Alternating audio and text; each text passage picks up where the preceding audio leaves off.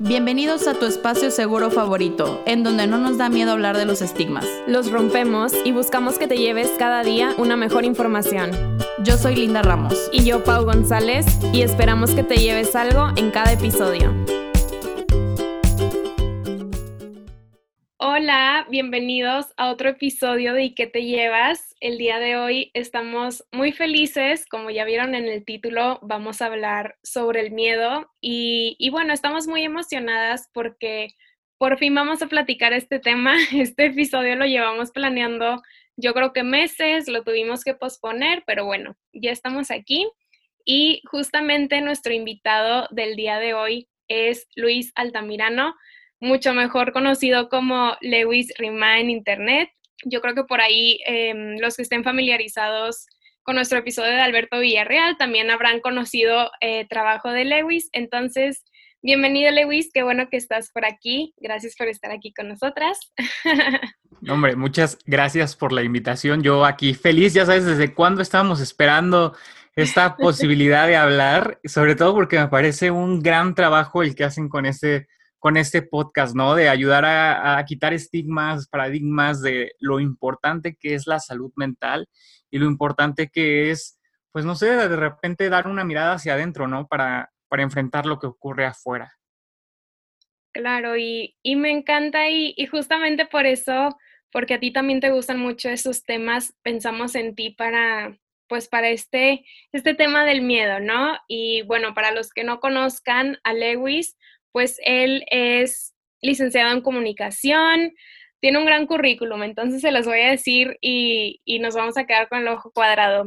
Pues él em, tiene una preespecialidad en cine, actualmente está estudiando una maestría en mercadotecnia y gerencia de marcas por la Universidad de Anáhuac y bueno, tiene una gran historia con los medios digitales desde el 2015 que fue locutor en un programa de radio que se llama Qué Gran Onda, em, que era transmitido por Radio Anáhuac.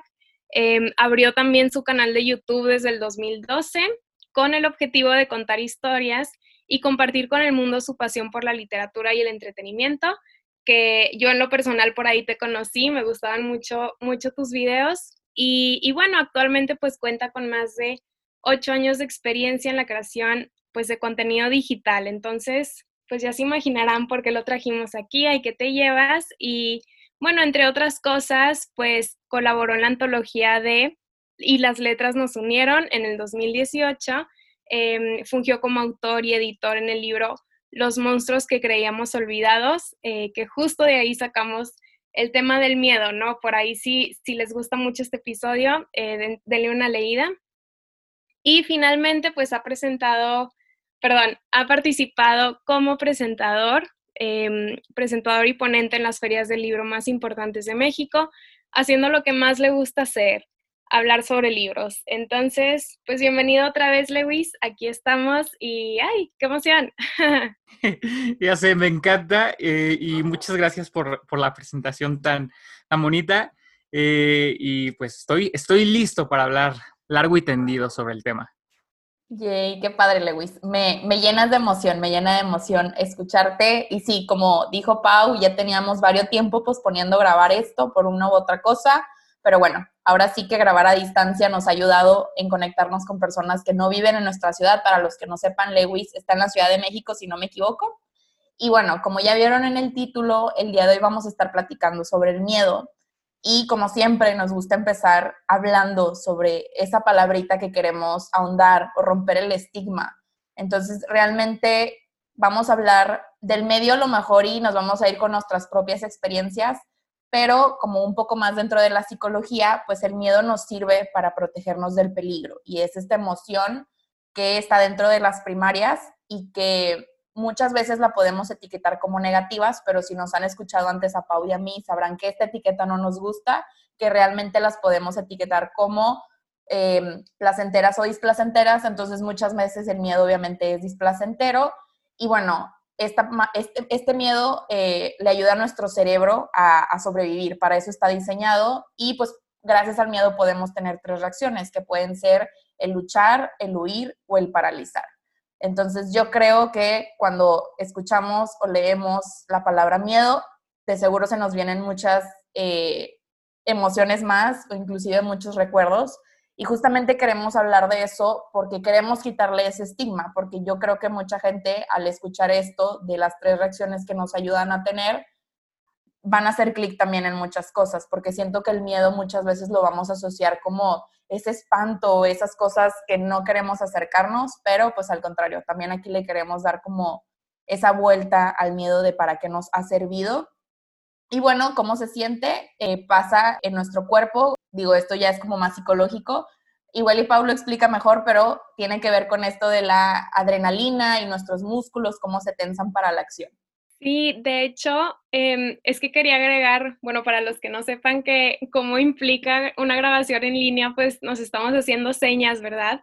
Em, pero sí, fíjate, Lina, que con estas reacciones de que son reacciones naturales del miedo, como de, de luchar o paralizarme o huir, como que muchas veces siento que la de quedarnos paralizados o huir, como que tienen todavía esa etiqueta o ese peso más negativo. Y, y aquí hay que entender una cosa muy importante. Las tres acciones están diseñadas para ayudarnos a protegernos. Entonces, porque a veces luego viene la culpa como que no, pues es que me quedé paralizado y no sabía qué hacer y solo me quedé ahí parado contemplando bueno, a lo mejor esa era la, mejor protección que tu cuerpo podía hacer en ese momento, ¿no? Y si ya nos ponemos acá muy, muy psicológicos, como dices tú, pues si nos remontamos acá a tiempos primitivos en donde eran, eran cavernícolas los que existían y, se enfrentaban a, no sé, a depredadores, pues claro que hace sentido el pensar, ah, ok, entonces el quedarse paralizado a lo mejor ayudaba a no ser atacados, ¿no? O ayudaba a otra serie de cosas. Entonces, no sé, como que está padre quitarle este peso negativo y, y Lewis así como que sí, hace sentido, me encanta. Este, y claro, digo, ahorita retomando lo que tú decías de cómo se siente en el cuerpo o qué pasa, pues claro, nuestro cuerpo se va a preparar para hacer cualquiera de estas reacciones, ¿no? El miedo se siente como que nuestros músculos se tensan para la acción, a lo mejor nos preparamos para huir o luchar o quizás quedarnos paralizados. ¿Y, y qué sucede también en nuestra mente? Porque todas las emociones tienen esta reacción corporal y, y emocional o de pensamientos, ya lo hemos platicado en, en el episodio de las emociones, pues pasa que pensamos muy rápido, es decir, los tiempos de reacción son súper cortos, son casi instintivos, entonces por eso si nos acordamos de alguna situación en la que vivimos mucho miedo, como, no sé, si alguien lo, han intentado robar o, si te has visto en un susto muy fuerte como cuando estás en un choque o en un accidente automovilístico y tú solito volteas hacia, hacia atrás y dices, no tengo idea de cómo reaccioné tan rápido, pero hice todas estas cosas ah, bueno, es esta parte del miedo que tiene esa función de que pensamos muy rápido y, todo en función de protegernos. Entonces, una vez que entendemos todo esto que hay detrás del miedo, creo que se nos hace mucho más fácil entender, ah, ok, todos lo sentimos alguna vez, es de humanos, em, nos hace crecer, nos hace cuidarnos, entonces, pues no sé, se nos parecía muy interesante y muy importante platicar de esto y y pues nada, no sé si, si tú quieras agregar algo, Linda, que nos falte de lo psicológico y si no, ya pasamos a lo que sigue. Ay, pues yo creo que lo cubriste súper bien, Pau. Me gusta siempre tu explicación ñoña que complementa todo esto. Este, y pues nada, yo creo que nada más recalcar esta parte de que todos sentimos miedo. Y bueno, que en realidad todos sentimos en general. Creo que no nada más el miedo, sino que todos tenemos emociones y creo que con todo lo que hemos atravesado, pues no está de más recalcar eso, que está bien sentir miedo ante lo que nos espera en un futuro, miedo ante lo que estamos pasando al día de hoy, porque justamente el miedo está para eso, para protegernos. Entonces, pues obviamente también les queremos hablar desde nuestra experiencia sobre cómo lo hemos vivido. Y bueno, Lewis, no sé si tú quieras empezar platicándonos qué ha sido para ti el miedo, cómo lo has vivido y cómo lo has expresado. Oye, me encanta porque yo también como buen ñoño ya estoy tomando nota. Tengo acá como varias cosas interesantes. Eh, mm, jamás había pensado en, cómo nos enfrentamos al miedo, ¿no? De cómo están estas tres variantes. Y ahorita mientras hablaba Pau, yo dije, ¿cómo, ¿cómo enfrento yo el miedo? ¿O qué es lo que, lo que pasa? ¿O qué es lo que siento? Y me di cuenta de que personalmente tengo dos, dos vertientes que son las, las más preponderantes, que es huir o luchar. Normalmente, difícilmente puedo recordar alguna situación en la que el miedo me haya paralizado, pero tengo muy claras varias situaciones o varios momentos de mi vida donde he emprendido la huida o he tenido que, luchar, sobre todo la, de luchar, intento usarla mucho a, mi favor, eh, pero, pero me parece interesante eso, eso por un punto.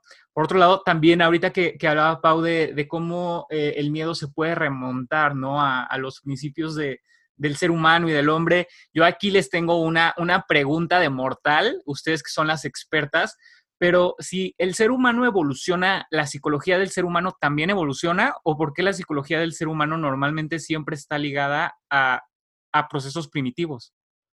Eso, eso sería como algo que me, que me gustaría que ver si tienen alguna teoría, alguna respuesta.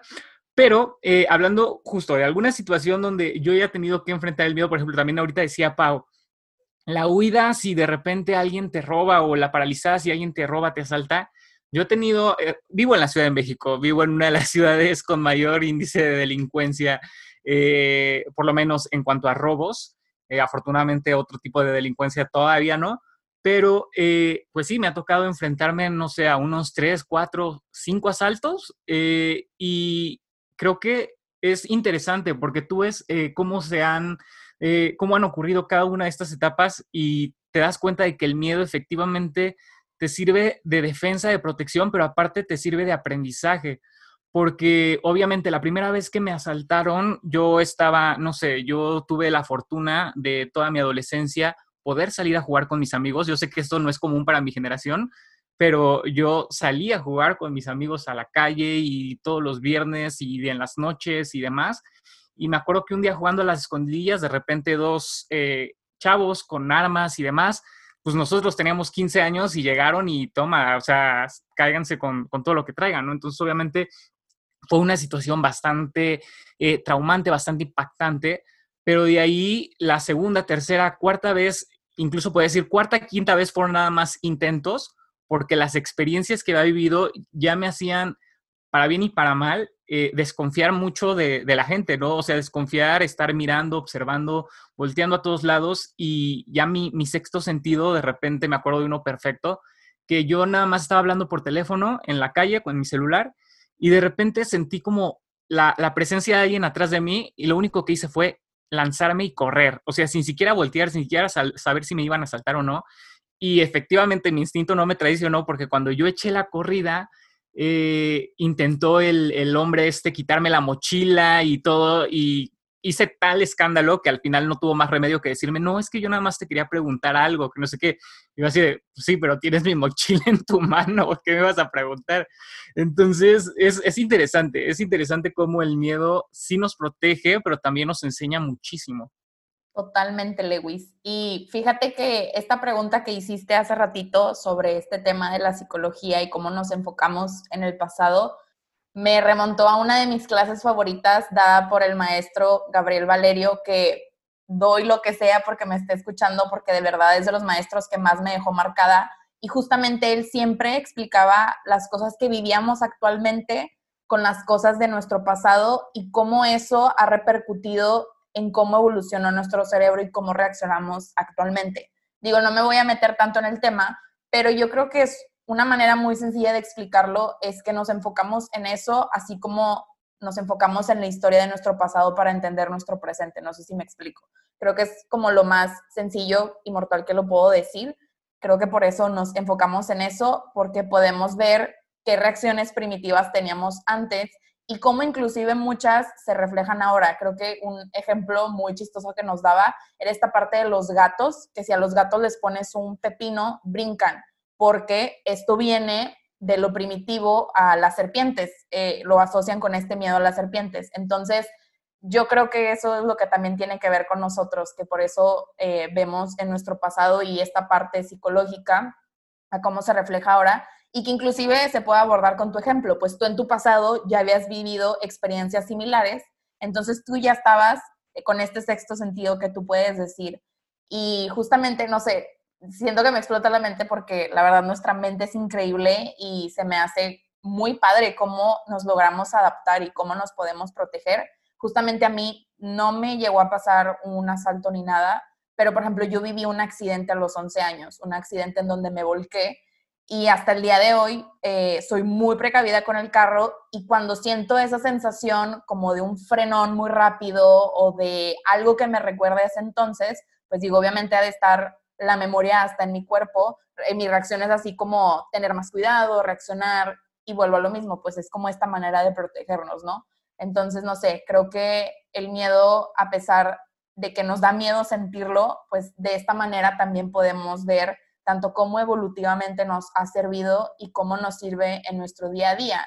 Y también creo que a veces lo hemos romantizado, pero creo que de una manera hasta todavía positiva en la parte de, bueno, hazlo con todo y miedo, ¿no? O sea, como atrévete. Y sí está bien, pero creo que también es algo que hablábamos en otro capítulo, que sí está bien querer salir de esta zona de confort que nos genera miedo, pero que tampoco no hay que estar incómodos todo el tiempo. O sea, también creo que en esa parte de nuestros sueños y demás, sí, pero no siempre. Todo en exceso creo que es malo, entonces por esa parte también el miedo creo que, que se puede abordar. Lewis, me encantó tu pregunta porque ah, las dos pusimos cara como, ah, interesante. Y, y sí, fíjate que a mí lo que, lo que se me ocurre también, complementando a, a lo que yo ya dijo Linda, no me acordaba lo del gato, ya me lo habías explicado. Em, pero sí, hace cuenta y, hace poquito lo vi, em, por eso me acordé, cómo nuestro cerebro también ha ido evolucionando. Entonces siempre está esta parte primitiva, que de hecho es em, pues lo más profundo de nuestro cerebro, y las capas de más afuera, o sea, las más superficiales, son las que se han ido desarrollando conforme la evolución eh, nos ha permitido como especie, ¿no? Entonces, quizás antes sentíamos emociones muy primarias, como el miedo, el enojo, eh, la alegría, y conforme el cerebro también fue evolucionando, hemos aprendido a, a tener emociones secundarias, por ejemplo, del miedo, el miedo al fracaso, el miedo al que dirán, como que miedos mucho más humanos que a lo mejor, o más recientes, que a lo mejor dices, no creo que un cavernícola se haya preguntado, ay, ¿qué, van a decir de mi atuendo, verdad? Entonces, es curioso, ¿no? Qué padre, me gusta esto, mm, esta pregunta porque sí, por supuesto, conforme vamos evolucionando en general como especie, obviamente la psicología va a ir evolucionando, pero siempre va a haber una raíz en la que pues siempre va a estar ahí, ¿no? Como que esa parte primitiva y, y no sé, justamente como en este momento creo que, creo que como sociedad o especie estamos evolucionando muchas cosas con todo esto de la pandemia, entonces no me va a sorprender cuántos estudios psicológicos van a salir en, en muchos años y qué padre tu pregunta, me encantó. este, mm, sí, ¿qué más? Pues justamente creo que tocamos la siguiente pregunta que nos hacíamos, ¿no? De, de para qué creemos que nos ha servido el miedo a lo largo de nuestra vida y totalmente creo que viene a enseñarnos muchas cosas y, creo que esta intuición tuya, por supuesto, vino a protegerte y, y por más instintivo que pudiera parecer, como lo decía Linda, pues hay una base científica o hay una base construida que a lo mejor no te das cuenta y, y, yo tampoco me daría cuenta de mis propias intuiciones, pero si ya te pones a analizar ese momento, no, pues quizás estaba en un lugar oscuro, a lo mejor eh, las circunstancias ya me parecían similares o la forma en la que sentía esta persona atrás de mí, algo me indicaba de que había peligro. Entonces está muy padre, como que el descubrir todas estas enseñanzas, pues siento que nos ayuda mucho, no solo a sobrevivir, que es la función principal del miedo, pero también para crecer o descubrir talentos, eh, desarrollar proyectos, que fíjate que es algo que, que a nosotras nos gusta mucho de ti, porque si mal no recuerdo, pues en muchísimas ocasiones has compartido tú cómo, pues cómo el salir de tu zona de confort, a pesar de tener ciertas inseguridades o ciertos miedos, pues te ha permitido descubrir muchas cosas positivas de ti mismo. Entonces, pues no sé, ¿qué lecciones crees que te ha dado a ti el miedo o, o qué crees que te has encontrado por ahí que tú dices, ok, quizás de no haber sentido este miedo no me hubiera atrevido y no lo hubiera descubierto, no sé.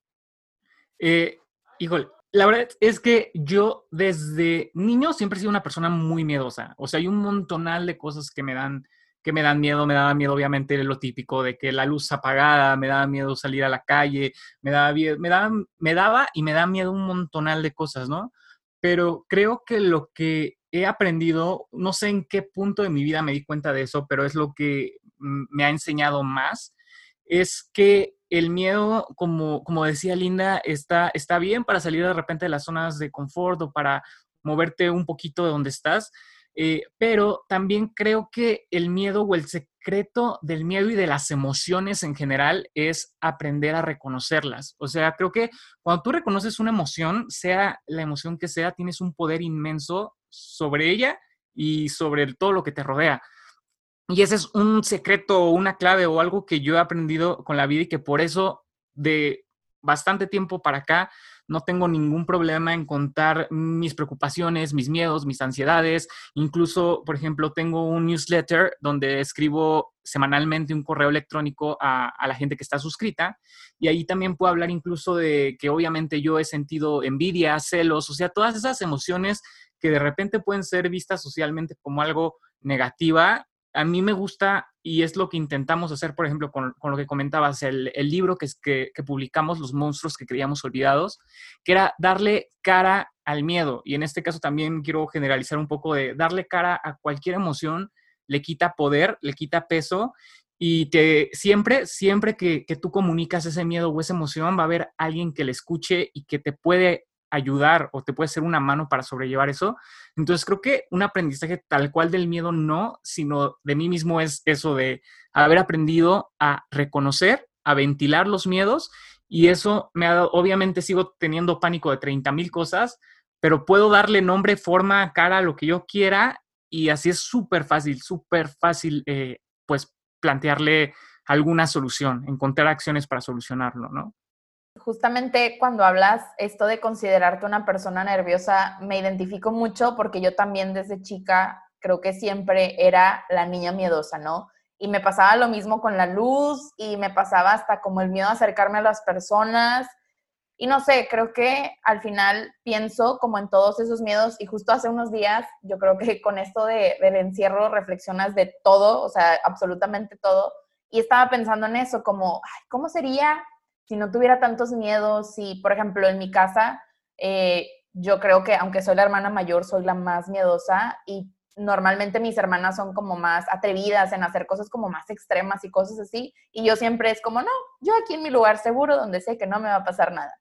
Y el otro día pensaba eso, como cómo sería si yo fuera con esa personalidad o como si, no sé, estuviera haciendo esas cosas. Digo, no, no, sé que no voy a tener la respuesta, pero creo que que está padre reflexionarlo porque podemos ver hasta dónde es como esta parte de autocuidado y hasta dónde a lo mejor y nos queremos forzar inclusive, porque luego te puedes cuestionar como, bueno, y si es nada más como mi miedo a no ser aceptada de cómo soy, porque creo que aquí ya entra como esta parte de, bueno, tal vez soy introvertida, no tan extrovertida como mis hermanas y no tiene nada de malo. Y y castigamos tanto el miedo que por eso el decirle a una persona que es miedosa es como esto de, ay, pues perdón, ¿sabes? Como no hago esto. Y, y no, siento que el miedo si lo asocias con una persona solo debe de ser como esta parte que decimos de, de cuidarnos y de protegernos, porque inclusive cuando hablaba de esto de los miedos, se lo platicé a mi papá, y me preguntó mi papá como, oye, eh, hace unos años mi papá y yo y mis hermanas fuimos a bucear y a mí me dio mucho miedo pero aún así lo hice, lo hice con todo y, con todo y el miedo y me pregunta cómo, ay, ¿lo volverías a hacer? Y le dije, no, ya eh, derribé ese miedo, me atreví a hacerlo, lo hice y creo que eso está bien, como decimos, salir de la zona de confort, le digo, pero no lo volvería a hacer, no me volvería a poner así incómoda. Entonces también creo que eso, pues dar una probadita de esas cosas que dices, ah, y luego dices, bueno, ya lo hice, lo puedo poner en mi lista de cosas que hice y qué padre, se lo voy a contar a mis hijos, pero definitivamente me di cuenta que más que miedo es que no, no disfruto esa exposición. Y también me pasó eso, me acuerdo con el bungee, por alguna razón me tiré del bungee y definitivamente fue una experiencia que no volveré a repetir en mi vida, y está bien, o sea, creo que es volver a eso, ¿no? Como sí, salir de nuestra zona de confort, pero también parte de nuestro autoconocimiento tiene que ver con eso, con aceptar que también es nuestro límite, a qué le queremos decir y que no. Pues yo digo que no a no volver a bucear y le digo sí a no volver a tener esa crisis que me dio antes de ir a bucear. Entonces, no sé, siento que obviamente para cada quien el miedo va a ser diferente y a lo mejor cosas que yo hago les da miedo a mis hermanas. Por ejemplo, una de mis hermanas sí me ha dicho, es que yo no podría ser psicóloga, o sea, a mí me daría miedo estar en una sesión y que alguien se quiebre, ¿cómo le haces? Y yo no, pues no, yo la verdad, a mí me gusta la consulta, me gusta dar talleres, me gusta grabar, me gusta como esta parte de exponerme y está bien, ¿no? Entonces creo que así también podemos ver esta gama de miedos que se han ido creando, como dice Pau, digo, como decía, los cavernícolas no le daban miedo o no pensaban en esto de qué dirán de mi atuendo, pero lamentablemente en esta sociedad en la que actualmente vivimos, pues también nuestro entorno nos ha enseñado a qué le debemos o podemos tener miedo, porque a lo mejor y vienen, no sé, críticas, con esta nueva cultura de la cancelación, yo creo que ha crecido este miedo de compartir lo que piensas, entonces no sé, creo que también por eso se estudia el pasado, pero también tiene que ver con esto que vamos a estudiar lo que estamos viviendo ahorita, porque pues obviamente hay nuevos miedos que pues hace un año no teníamos, como el miedo a salir, por ejemplo, ahorita. Oye, que, justo, eh, qué bueno que, que mencionas, porque también ahorita con lo que contaste de, que te decía tu papá, por ejemplo, de volver a ir a bucear y de todas esas cosas, también creo que es importante reconocer eh, por quién, por quiénes o por qué queremos enfrentar un miedo, ¿no? O sea, hay muchos miedos que no es necesario enfrentarlos y que no hay razón de ser. Por ejemplo, yo me acuerdo muchísimas veces, no sé, en la secundaria que nos llevaban a, Six Flags, ¿no? Y que a mí me, siempre me han dado pánico los, juegos mecánicos, que sobre todo la, la torresota esa que sube y baja y era como, no, es que tengo que vencer el miedo porque si no, ¿qué van a decir de mí? O tengo que vencer el miedo porque tengo que convivir.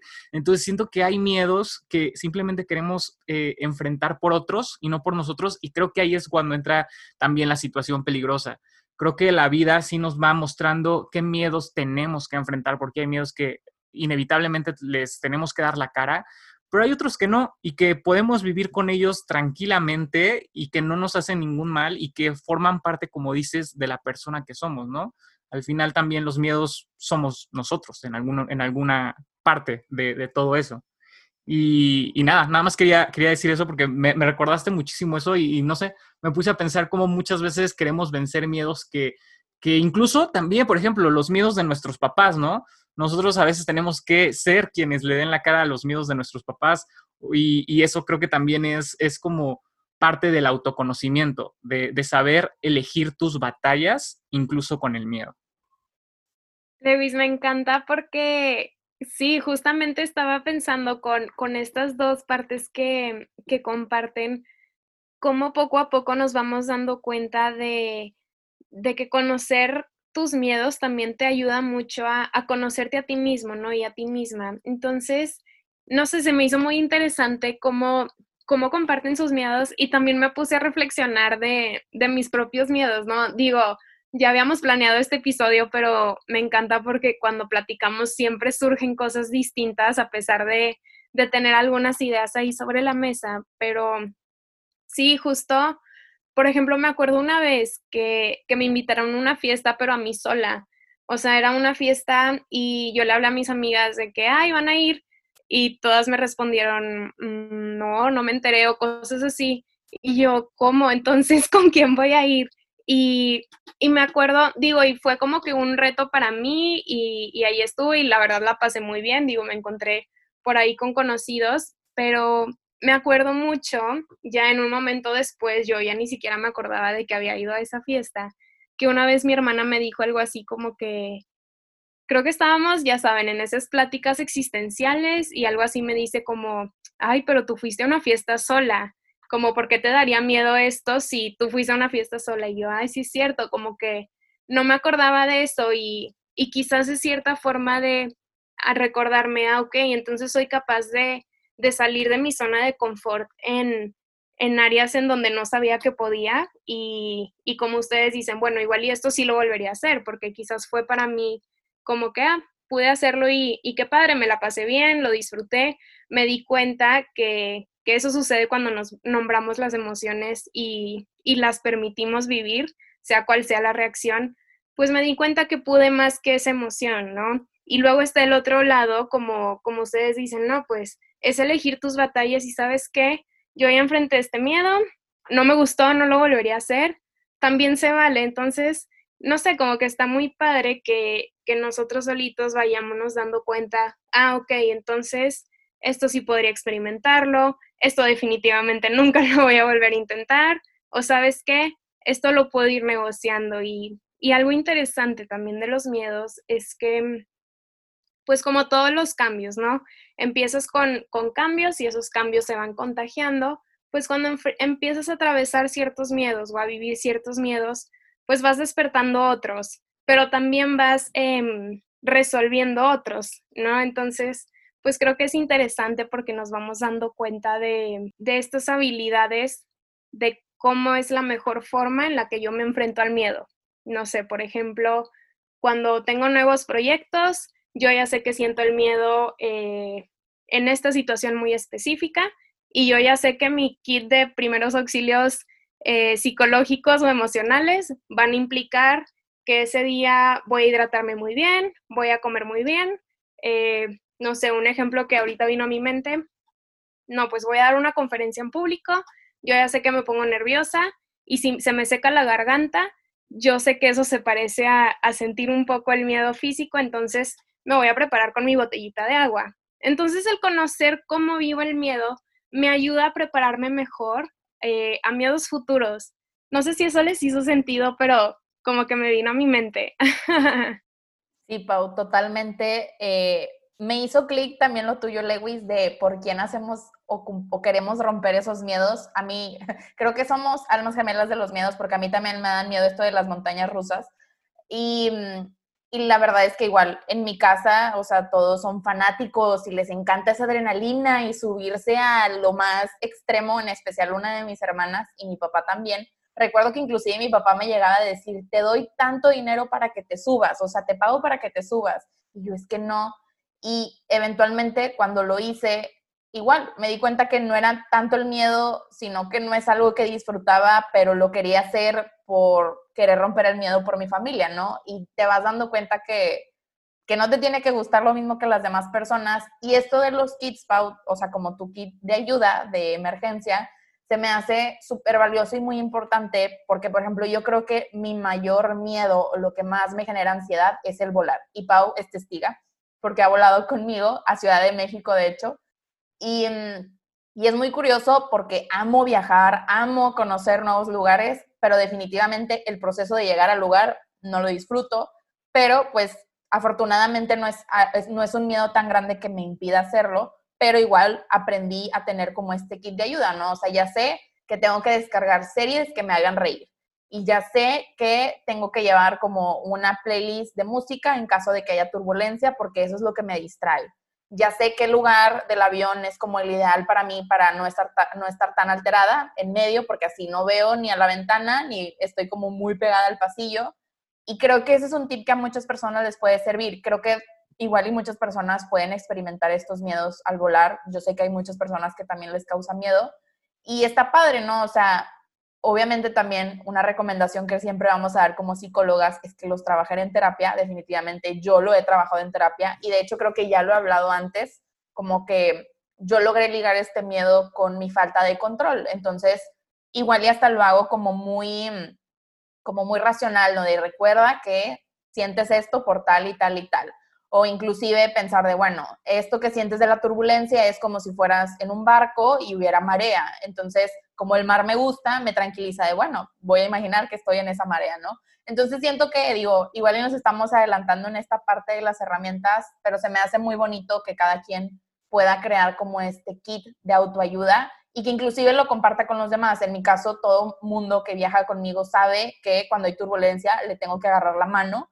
Entonces siempre me ofrecen la mano todos cuando vuelan conmigo de aquí está mi mano por si estás como ansiosa. Y creo que eso también el nombrar el miedo eh, te, regresa el poder a ti y te regresa el poder de, poder pedir ayuda, que también se me hace súper importante. Que también una cosa que, me parece interesante que también mencionó Linda, por ejemplo, lo de la cultura de la, de la cancelación y el miedo a, expresar las opiniones y todo eso. Yo no sé de psicología, pero sé de comunicación.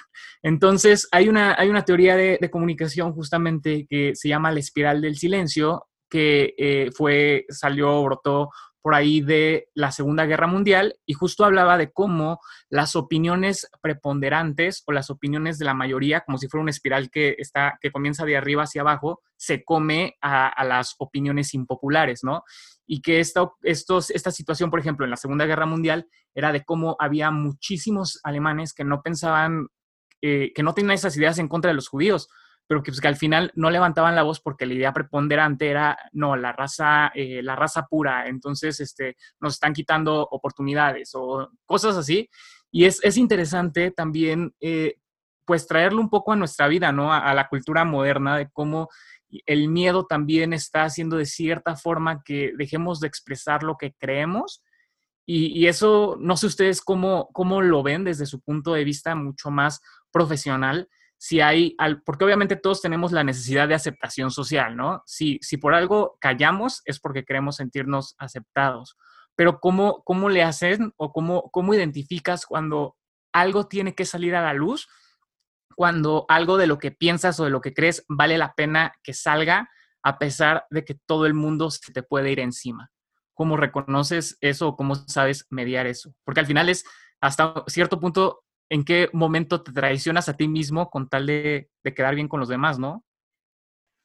¡Qué fuerte! Ay, ah. habla tú, Pau. Siento que ya habíamos hablado una pregunta así, pero no me acuerdo en dónde. Pues sí. Recuerdo en el episodio que grabamos con Mariana Martínez que ella nos hablaba mucho de esta presión en la que, bueno, con, ella grabamos en que te llevas de, de influir, influenciar, de influenciar. Entonces, algo que ella nos contaba mucho y que siempre lo tuvo muy en mente es que tienes que cuidarte em, emocionalmente de, de, esas presiones que hay afuera, ¿no? De, bueno, yo ya sé que si alzo mi voz, probablemente me van a criticar o, o probablemente vayan a haber desacuerdos de opinión y yo tengo que ser capaz de, ser un poco fuerte con esto. Y creo, Linda, a ver, tú me recordarás, no sé si fue con Ernesto en el episodio de la imagen corporal, en el que platicábamos algo así, o ya me revolví de muchos episodios, pero una pregunta de, de justo esta que nos hacías, ¿cómo saber cuándo sí sacrificar ciertas cosas y cuándo no? Entonces, yo creo que esa, esa sería una respuesta muy personal eh, y, de hecho Linda yo creo que nos va a compartir más por eso de mm, lo del amor propio como acto político. O sea, cómo a veces el alzar la voz y, y en ese tema específico en el, que, en el que Linda nos podría compartir, cómo el amor propio y el alzar la voz sobre estos temas y sobre aceptarme tal y como soy y sobre ir rompiendo estigmas, por ejemplo, de salud mental, eh, o tú, Lewis, todos tus mensajes que, que de repente podrían ser muy controversiales, entre comillas, con el status quo, no sé, de la sociedad. Em, sí, cómo, cómo nos va construyendo nuestra confianza y, y claro que implica este precio, ¿no? Porque como tú lo dices, todos como especie humana tenemos esta necesidad em, de encajar y nos vemos en riesgo de, bueno, hasta qué punto comparto, hasta dónde no, porque puedo encajar o no encajar. Entonces, yo creo que uno va a depender siempre de cómo te sientas tú, como de esta parte que decíamos de puedes salir de tu zona de confort sin estar incómodo todo el tiempo, o tú encontrar tus propios medios para expresarte, o las personas en las que tú confíes, en las que tú digas, ok, este es mi espacio seguro y aquí puedo ser yo em, muy auténticamente posible y, yo creo que ese sería como mi, el primer consejo y Linda va a complementar, como que hacerlo en, en tu tiempo, a tu ritmo, en donde tú te sientas seguro y seguir midiendo esas consecuencias de a lo que te estás exponiendo. Sí, es decir, si yo me siento capaz de afrontar emocionalmente en este momento eh, dar un mensaje disruptivo, ok, puedo hacerlo. Y si no, no pasa nada si no lo hago. Yo ya sé que no me estoy traicionando. ¿Cómo podría en este momento, que quizás no pueda alzar mi voz del todo, eh, honrar un poco estas creencias. Y, y bueno, Linda, ay, tú complementa la respuesta. Lewis, se me hizo muy interesante esta perspectiva que nos diste de la espiral para entenderlo, porque justamente creo que la cultura de la cancelación ha, sido algo que ha estado todavía más presente ahorita en la pandemia, porque pues es por donde hemos tenido más interacción. Y yo creo que estoy totalmente de acuerdo con Pau y, yo creo que también un, un consejo que yo daría es pensar para qué quieres compartir tu opinión, o sea, cuál es tu propósito porque sí estoy de acuerdo que hay personas que sí deben de ser canceladas debido al tipo de opinión que tienen, porque a lo mejor ya están em, hiriendo tal cual a otra persona, ¿no? O sea, obviamente si veo que alguien está poniendo algo que inclusive va contra la ley, pues yo sí creo que ahí sí debe haber como una interferencia. Pero creo que lamentablemente dentro de esta espiral, cuando una persona se equivoca o cuando una persona comparte lo que cree, pero está abierta a aprender, lo castigamos, ¿no? Y la gente se ve encima y no le da una oportunidad de aprender de ese error. Y siento que entra como esta nueva cultura woke de que todo mundo tiene este tercer ojo y sabe todo, cuando no es cierto. O sea, realmente yo creo que, o sea, nadie sabe todo, todos estamos aprendiendo todo el tiempo y justamente creo que para eso también sirven las redes sociales, porque te cuestionas cosas y las entiendes y creo que, que también por eso creo que la gente debería preocuparse más por aprender y por cuestionarse a sí mismo, informarse y luego y alzar la voz, porque si no pasa lo que está pasando ahorita. Y yo creo que, por ejemplo, algo que a mí me sucedió, yo recuerdo que por ejemplo, como mujer, el tema del feminismo, yo inclusive lo tenía como muy satanizado porque era lo que yo veía en mi entorno, ¿no? Y yo no entendía muchas cosas. Yo no entendía, por ejemplo, esta parte de que mujeres subieran eh, fotos enseñando su vello corporal en las axilas y demás. Y yo recuerdo inclusive haber tenido muchos comentarios machistas sobre la vida sexual de otras mujeres, pero ya una vez que investigas, una vez que entiendes y una vez que te sensibilizas, creo que te das la oportunidad de ver de, oye, es que sí es cierto. Y entra esta parte del amor propio como acto político, o sea, el hecho de, de yo dejarme crecer el vello va en contra de estos estándares que me dice la sociedad que me tengo que depilar y va en contra de todos estos estándares que me han enseñado de que tengo, debo de tener miedo de mostrar mi cuerpo tal cual como es. Entonces creo que digo, igual ya me estoy saliendo un poco del tema, pero esto de la cultura de la cancelación, pues va muy ligado con el miedo, porque de hecho a mí me ha pasado que ya, no sé, inclusive le escribo a Pau de, oye, que no sé si poner esto porque no sé si me van a atacar o no sé si me van a cancelar tal cual, o sea, ya no sé qué sí me puede cancelar y qué no, pero también siento que por otra parte ha ayudado a que las personas pues piensen dos veces lo que van a publicar, que creo que eso es súper importante y creo que pasa más en Twitter que de verdad la gente no tiene un filtro y pone lo que sea. Y pues digo, lo bueno es que sí creo que a veces sí funciona como esta respuesta, entre comillas, negativa, cuando ya están haciendo algo muy grave. Pero, pero pues sí, yo creo que mi mayor consejo sería pensarlo dos veces para qué lo estás publicando, si va a aportar algo y si ya te informaste al respecto. Creo que eso también es, es muy importante. Y también un consejo que siempre dice Pau que también creo que tiene que ver no nada más en las redes sociales, es que si, por ejemplo, le vas a dar tu opinión a otra persona, a lo mejor sobre algo que le está sucediendo, algo de ella misma, o va a ser como una crítica constructiva, piensa si eso lo puede cambiar en cinco minutos. Y creo que eso aplica en muchos temas. Si vas a hablar sobre el cuerpo de otras personas, a juzgar lo que está haciendo otro, pues piensa si eso se cambia en cinco minutos y si no, ni siquiera tiene por qué ser comentado, ¿no? Es, creo que es, engloba un poco eso. Me encanta. Ay, quiero quedarme a platicar aquí mucho tiempo. Ni siquiera me había dado cuenta qué hora era. Pero, pues, ¿qué les parece si, si pasamos a las herramientas? Digo, yo sé que hemos dado muchísimas a lo largo del, del episodio y, yo creo que más con estos, pues con estos cuestionamientos que surgen y, estas opiniones que tenemos. Eh, pero bueno, creo que una primera herramienta y y es con lo que iniciamos este episodio, es el aprender que el miedo y cualquier otra emoción es algo normal, ¿no? Es, es una reacción evolutiva, no solo de la mente, sino también del cuerpo. Entonces, creo que también entre comillas, perderle el miedo al miedo o perderle el miedo al sentir miedo, nos va a ayudar mucho a, a, entender, ah, ok, también se siente en el cuerpo, con razón, entonces no estoy mal, o, ah, ok, entonces cuando siento miedo también lo siento con muchos pensamientos o con muchos sentimientos, ah, ok, y de esta forma, eh, así como tú decías, Lewis, nombrándolo, sabiendo qué, qué es, cómo se llama, eh, pierde mucho peso y, y regresa ese control que aunque yo no sepa qué vaya a pasar y aunque realmente no pueda controlar mi emoción ni la circunstancia, eh, yo me siento en, pues como empoderado, ¿no? O, o, en, o en cierta estabilidad dentro de esta inestabilidad. Entonces, creo que ese puede ser, puede ser una primera herramienta y, y la segunda, pues, es identificarlo en tu cuerpo o en tu mente, cómo lo estoy sintiendo en este momento y qué necesito para mejorar el momento. Sí, como el ejemplo de, ah, ok, yo ya sé que me da nervio hablar en público, pues voy a tener mi, mi botellita de agua para amenizar el momento. A lo mejor no me quita el miedo, pero lo hace un poquito más ligero. Entonces, creo que esas dos herramientas son muy buenas. Eh, por ahí, ¿qué otras se les ocurre?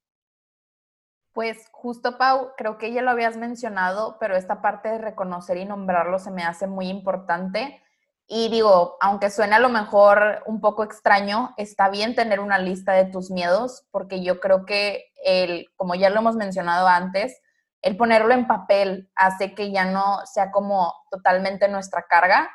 Y también esta parte de, pues, hacer una jerarquía, igual y ver qué miedos a lo mejor inclusive puede ser un tanto irracional y decir, creo que pasa mucho que ya una vez que lo lees dices, ay, pero ¿cómo? O sea, igual y si lo hago, no da tanto miedo entonces, esta parte de, de nombrarlos, jerarquizarlos, creo que puede servir mucho. Y pues también otra manera es que cuando ves esta lista, pues cuestionate cómo has enfrentado esos miedos, si ya antes has sentido esos miedos, qué te ha servido, cómo lo hiciste. Esta búsqueda de, de las excepciones, que, me encanta porque justamente tiene que ver con la maestría que estamos estudiando Pau y yo, se trata justamente de eso, de, buscar esas excepciones que te sirvió en ese momento para seguirlo replicando, ¿no? Si eso ya te sirvió antes, puede que te sirva nuevamente. Y por ejemplo, creo que aquí entra mi ejemplo del avión, que yo dije, bueno, pues es que ya me ha servido reírme en el avión, me ha servido este, agarrar la mano de otra persona, escuchar música, y pues ya son cosas que yo voy replicando y que me van sirviendo por ejemplo, yo ya aprendí que leer me tensiona más porque pues no me puedo concentrar, obviamente, entonces yo ya descarto los libros durante mi vuelo, pero ya sé que puedo buscar otras cosas igual y más interactivas.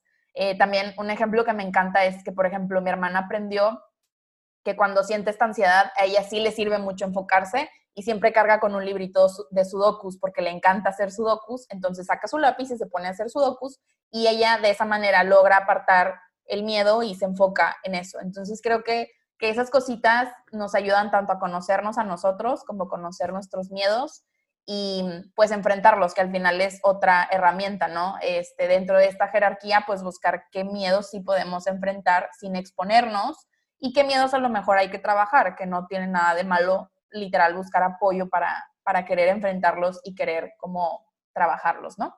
Lewis, no sé si se te ocurran otras herramientas que quisieras compartir. Pues justo creo que eh, traté de, sintetizar como todo un poquito lo que dijeron y creo que justo lo, separaría como en tres grandes pasos, que sería reconocerlo, aceptarlo y compartirlo. Creo que es lo, mejor que, he aprendido a, hacer y hablamos, por ejemplo, de esta forma de identificarlo, tanto eh, psicológica o tanto físicamente, aceptarlo, porque si no aceptamos la realidad es imposible cambiarla o es imposible sobrellevarla. Y la última parte que es compartirla, que creo que es una, no es, no es la parte más fácil de hacer, porque obviamente hay muchas estigmas y muchas cosas alrededor, pero incluso creo que compartirlo puede ser compartirlo con nosotros mismos. Eh, creo que el arte, por ejemplo, es una forma de darle cara a los miedos. Eh, no sé, aunque no sepas dibujar, tratar de hacer un dibujo de cómo te hace sentir eso, tratar de escribir cómo te hace sentir. El arte, aunque sea, aunque se quede con nosotros en nuestro cuarto, creo que es una forma de compartir y es una forma de eh, quitarle peso y quitarle poder a los miedos. Entonces creo que esas serían como mis tres grandes herramientas. Qué padre, Lewis. Y justo, pues justo me acordé que, que tu forma de compartir es, es escribiendo y, Y, claro, creo que hace muchísimo sentido estas, em, estas formas de compartirlas, ¿no? Tanto esta que tú mencionas como compartirlo, aunque sea para mí, em, un dibujo, arte que, que no tenga que salir, que tenga yo en mi cuarto, o, o, también está ese otro camino, ¿no? De compartirlo al público y bueno, también que yo comparto y me sirve a mí para sanar de cierta forma y a lo mejor a alguien que me lee le va a gustar lo que yo escribí y se identifica y, y vamos ahí construyendo muchas cosas, ¿no? Creo que un último consejo que, que puede ser una muy buena herramienta al momento de tú identificar, ok, sí me quiero enfrentar a este miedo, porque que no se nos olvide lo que ya mencionamos anteriormente en el, en el episodio, no tienes por qué enfrentarlos todos y, y menos si no son tuyos, ¿verdad? Pero algo que nos puede ayudar para ese momento en el que sí me lo, lo quiero enfrentar es preguntar, ok, ¿qué es lo peor que podría pasar? Así, ¿cuál es el peor, peor, peor escenario que puede suceder? Y ya lo visualizas y pasan dos cosas muy chistosas. Em, uno, te das cuenta que, que no es tan, tan malo ese resultado peor que yo ya me imaginé en mi mente como el escenario más catastrófico. Y dos, me doy cuenta que es muy improbable que ese, ese escenario muy catastrófico suceda. Y que a lo mejor, ok, ponle que llegara a pasar que sí ocurre, yo sé que lo voy a poder enfrentar. Entonces, creo que es una pregunta que, nos puede ayudar. Obviamente, como ya lo decíamos, no nos va a quitar el miedo, pero sí lo va a hacer un poquito más fácil enfrentarlo. Entonces, no sé, Lina, si se te ocurrió otra. Pues. Oigan, rápido, nada más una, una pregunta, ustedes que también son las, las que saben. ¿Los miedos se quitan o sea, ¿hay miedos que se quitan o los miedos son para toda la vida? ¿Tú qué crees? Ay, en, sesión. yo creo, yo, es que no sé, no, sé, supongo, no, no, no sabría decirte. Yo siento que más bien a los, a los miedos, o sea, aunque luches con ellos, y aunque, eh, no, a un miedo, a un miedo creo que no se le vence tal cual. O sea, puedes ganarle una lucha, una, una batalla, pero no le ganas una guerra, porque es algo que, que, está en ti, ¿no? ¿no? Sé, cuéntenme, cuéntenme ustedes. Y luego vamos, vamos a hacerle como en el episodio de Alberto en el que entramos en la crisis existencial. Ah, em, el miedo así tal cual como emoción, pues no, siempre va a estar ahí por, por eso de que cumple una función de supervivencia y, y es de nuestras emociones más primitivas, ¿no? Entonces, de tu primera pregunta, ¿el miedo se quita o no se quita? Pues no, no se quita. ¿Podemos quitar miedos específicos? Em, yo creo que claro que sí. Y concuerdo contigo con lo que dices con respecto a algunos miedos. Por ejemplo, también hay miedos que compartimos como especie o como humanos de el miedo a ser rechazados, miedo a la soledad, miedo a la muerte. A lo mejor no son miedos con los que pensamos todos los días, em, pero son miedos que si tú me preguntas a mí, te voy a decir, claro, me da miedo la soledad. Si tú le preguntas a Linda también y si alguien te dice que no, es mentira. Entonces esos miedos no los vamos a quitar, pero ¿qué podemos hacer? Eh, si, si yo me identifico que lo tengo muy alto, regresarlos a ese nivel como de equilibrio o, de que compartimos todos como especie porque a lo mejor ya puede resultar contraproducente el que yo todos los días tenga miedo a estar sola o yo todos los días tenga miedo a ser rechazado, porque no son miedos que, que nos ayudan a protegernos como desde el miedo primitivo, ¿sí? Entonces, por ese sentido, esos miedos no se van a quitar. Los que sí creo que se pueden quitar es, por ejemplo, em, no sé, yo le tengo miedo, yo tengo miedo, fobia a las arañas, y, a lo mejor yo sí puedo quitarme esa fobia.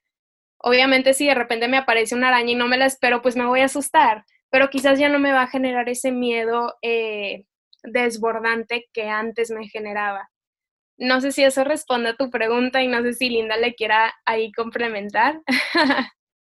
Sí, yo creo que estoy totalmente de acuerdo contigo, Pau, y de hecho es como si creyéramos que pudiéramos tener un switch y simplemente apagarlo. Pues no, como decíamos al inicio, son emociones primarias que nos van a acompañar, pero justamente esto que dice Pau, como igual y trabajar miedos específicos, obviamente sí, y yo creo que para trabajarlos tiene mucho que ver esta parte de entenderlos, como, no sé, que inclusive ya hay ramas de la psicología, en el caso de la muerte, pues está la tanatología, que ayuda a las personas eh, a entender, a comprender y, y claro, es lo mismo, igual y cuando llegues a presenciar la muerte de alguien, pues obviamente puede estar ese miedo, o cuando tú tengas algo que sucede en tu vida, eh, que sientas que te acercas a esa, etapa, ¿no? A esa muerte, por así decirlo, ya en súper extremo, pues obviamente es, normal sentir miedo, ¿no? Entonces yo creo que, que pues sí, tal cual no vamos a tener nunca ese switch, pero pues sí se puede trabajar y se puede entender. Y también hay miedos con los cuales podemos vivir y está bien, o sea, por ejemplo, pensando en insectos que vemos de repente en internet y dices, ay no, qué miedo, pues obviamente me daría mucho miedo verlo, pero luego investigas si esos insectos nada más, no sé, existen en Australia, que creo que son inclusive las arañas gigantes, algo así. Y dices, bueno, pues no estoy allá, no me va a pasar. Entonces creo que, que pues sí, somos un mundo de emociones y, podemos irlas trabajando y, y manejándolas. Sí, creo que ahí agregando un poquito más, me gustó mucho lo que dijiste de, de, bueno, vas ganando batallas, pero quizás no la guerra. Entonces, eh, digo, si lo viéramos de esta forma, em, no sé, por ejemplo, con, con el miedo al rechazo, ¿no? Que todo el mundo lo tenemos.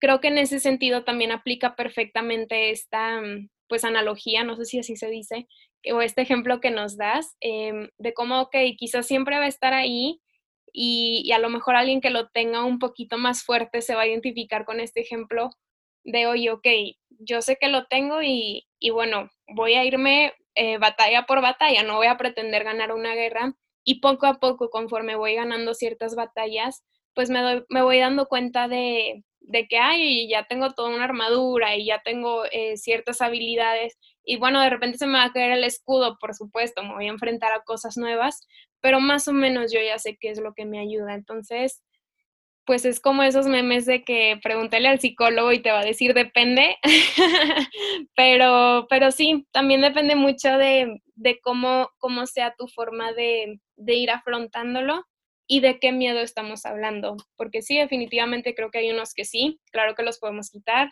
hay otros que siempre nos van a acompañar.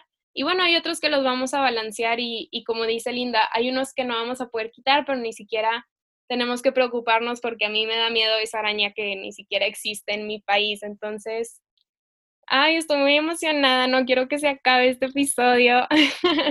me, he divertido mucho, he aprendido mucho también y, es bien curioso porque son temas como que pensamos que ya los tenemos muy, em, muy leídos o muy dominados, pero no sé, siempre se, se puede aprender algo nuevo entonces, Linda, pues cuéntame tú qué te llevas el día de hoy. Ay, la verdad no quería acabar el episodio. Eh, como dice Pau, yo también he aprendido mucho, creo que reflexioné mucho, pero creo que lo que más me llevo es como estas ganas de volver a querer descubrir, reconocer y nombrar mis miedos. Eh, como decíamos hace ratito, pues yo hoy que les compartía, pues yo igual crecí como esta niña que era asociada con el miedo y como esta niña sensible. Y poco a poco, que creo que tiene que ver con esto de, de reconocerlos y entenderlos y nombrarlos, pues te das cuenta que no es una debilidad, como, como esta parte de la vulnerabilidad, no, al contrario, yo creo que ya se ha hablado mucho sobre cómo la vulnerabilidad es un superpoder. Entonces, yo creo que te hace más fuerte el reconocer esos miedos y te hace más fuerte decirlos en voz alta, porque de esa manera vas a descubrir que más personas pueden tener ese miedo y puedes descubrir sus historias de cómo lo han manejado, cómo lo han vivido, que justamente creo que es algo que hicimos aquí los tres, y que igual aquellas personas que nos escuchan y están teniendo miedo en este momento van a saber que van a estar bien y van a saber que es normal sentirlo. Entonces yo creo que es lo que más me llevo al final como esta normalización que siempre buscamos Pau y yo me encantó todo lo que complementaste, Lewis, y además me encantó que cuestionaste, que creo que eso es súper importante y que siempre Pau y yo invitamos a las personas a hacer eso. Creo que también el miedo es eh, parte de eso, de cuestionarnos, ok, y ese miedo es porque me lo inculcaron, me lo enseñaron, lo aprendí, es algo primitivo, o sea, no sé, creo que es súper, súper interesante y, y, sí, yo creo que todas esas personas que están teniendo miedo ahorita, lo que yo les aconsejaría es que lo, lo anoten y que si ya esa preocupación o ese miedo, pues obviamente ya los está privando de hacer muchas cosas, pues que se vale buscar ayuda. Para eso estamos los profesionales de la salud, para pues sacar esa linterna y orientar en ese camino a descubrir qué está pasando por ahí. Pero al final igual es normal. Creo que en especial ahorita todos tenemos miedo de, de lo que está pasando y de lo que puede pasar en un futuro. Entonces está bien tener miedo. Y pues ya, la verdad me llevó todo eso. ¿Y tú, Pau, qué te llevas?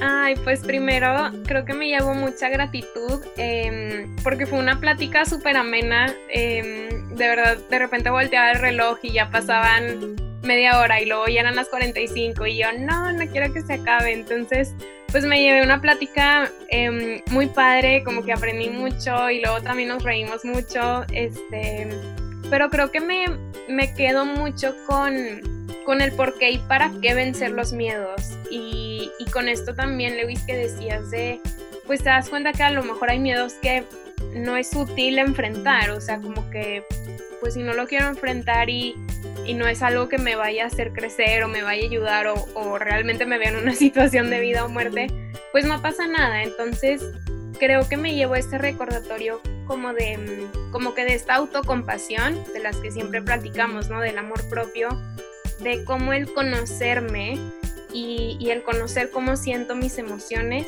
también me va a ayudar a saber eh, si quiero vencer un miedo o no, y si lo hago, eh, para qué y en qué me va a servir.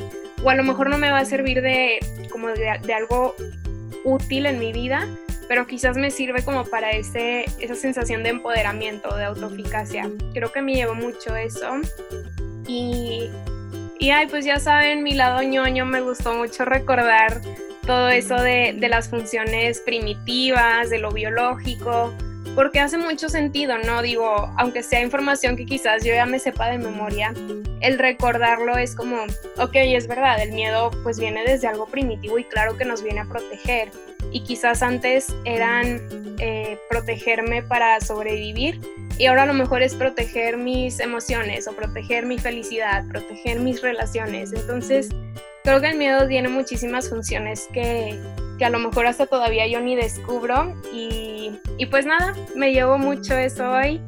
Y, y, bueno, Lewis, pues para cerrar ahora sí con, con broche de oro, cuéntanos tú qué te llevas. Uy, me llevo respuestas a todas mis preguntas para empezar. Eh, y me, me, quedó muy marcado algo que, que, dijo Linda ya casi al final de lo del Switch, de que pues sí, que las emociones realmente no es como que prendemos y apagamos y eso es como un concepto que, que, creo que me gustaría tener más presente en mi vida, sobre todo porque yo soy muy, muy tajante, ¿no? Muy de sí o no, blanco, negro, esto así o esto de otra forma. Y es verdad que cuando hablamos de emociones y cuando hablamos de seres humanos es bien importante llevar los matices, las, lo, los procesos, saber que a, algunas cosas son, que, que sí, que no, que no tienen un, un sí o un no, ¿no? Nada más. Entonces eso del Switch a mí me encantó. También me, me encanta este concepto de lo del el kit, ¿no? De ir armando tu kit para las diferentes situaciones que, que te vayas enfrentando en la vida porque al final eh, la vida y todo lo que nos pasa son ciclos, ¿no? Y todo se repite en diferentes magnitudes, pero absolutamente todo lo que vivimos es una repetición constante de, patrones. Entonces, cuando sabemos identificarlos, cuando sabemos reconocerlos y cuando ya tenemos nuestro kit armado, es mucho más fácil sobrellevar todo eso y que no nos hundamos tan fáciles. Creo que este, eso del kit también es parte de la resiliencia, de saber transformarnos, de saber adaptarnos. Y eh, creo que otra cosa que, me llevo es el para qué. ¿Para qué y para quién? No solo, no solo el para qué, eh, sobre todo porque creo que muchas veces sí tratamos de eh, vencer miedos por otras personas que no realmente es nuestra esencia. O sea, hay muchas cosas que ni siquiera porque otras personas nos los digan, sino nosotros por este afán de querer encajar, muchas veces sacrificamos nuestra esencia y me quedo también mucho con lo que con lo que dijo Linda, ¿no? De que hay cosas o hay miedos que son parte de nosotros y que así somos, ¿no? O sea, a lo mejor somos introvertidos y por eso vamos a tener a lo mejor ciertas dificultades para generar relaciones interpersonales, pero pues somos las personas que somos, ¿no? Entonces, me llevo muchas cosas y obviamente estoy muy muy agradecido por la invitación y ya saben, cuando quieran repetir, yo por acá ando padre, Lewis. Muchísimas gracias. Qué padre que te lleves todo eso. Me encantó escucharte. Yo pues no, tenía la, no había tenido la oportunidad de conocerte, pero pues inclusive yo creo que me resolviste dudas que yo no sabía que tenía o como dice Pau, pues nos ayudaste a recordar como esta parte de lo primitivo. Me encantó recordar esa clase que adoraba de la carrera. Y pues bueno, antes de cerrar, Lewis, nos gustaría que compartieras tus redes para que las personas que nos están escuchando sepan dónde encontrarte. Claro que sí. Eh, tengo un canal de YouTube que se llama Lewis Rima. Ahí hablo sobre libros, sobre cosas de mercadotecnia, de comunicación y todas las cosas que se me vayan ocurriendo y que me apasionan. Eh, y estoy en todos lados, en absolutamente todos lados, como arroba Lewis Rimart con RT al final, para que no suene rima, sino Rimart. Y pues por ahí ando 24/7 creando contenido de los 365 días del año. Wow, pues muchas gracias otra vez Lewis por estar aquí con nosotras y, bueno, ya escucharon por ahí sus redes sociales para que lo sigan y, si les gustó, em, pues suscríbanse a su newsletter que está bien padre. y pues nada, nos vemos en el siguiente episodio. Gracias por estar aquí y les mandamos un abrazo virtual a todos. Bye bye.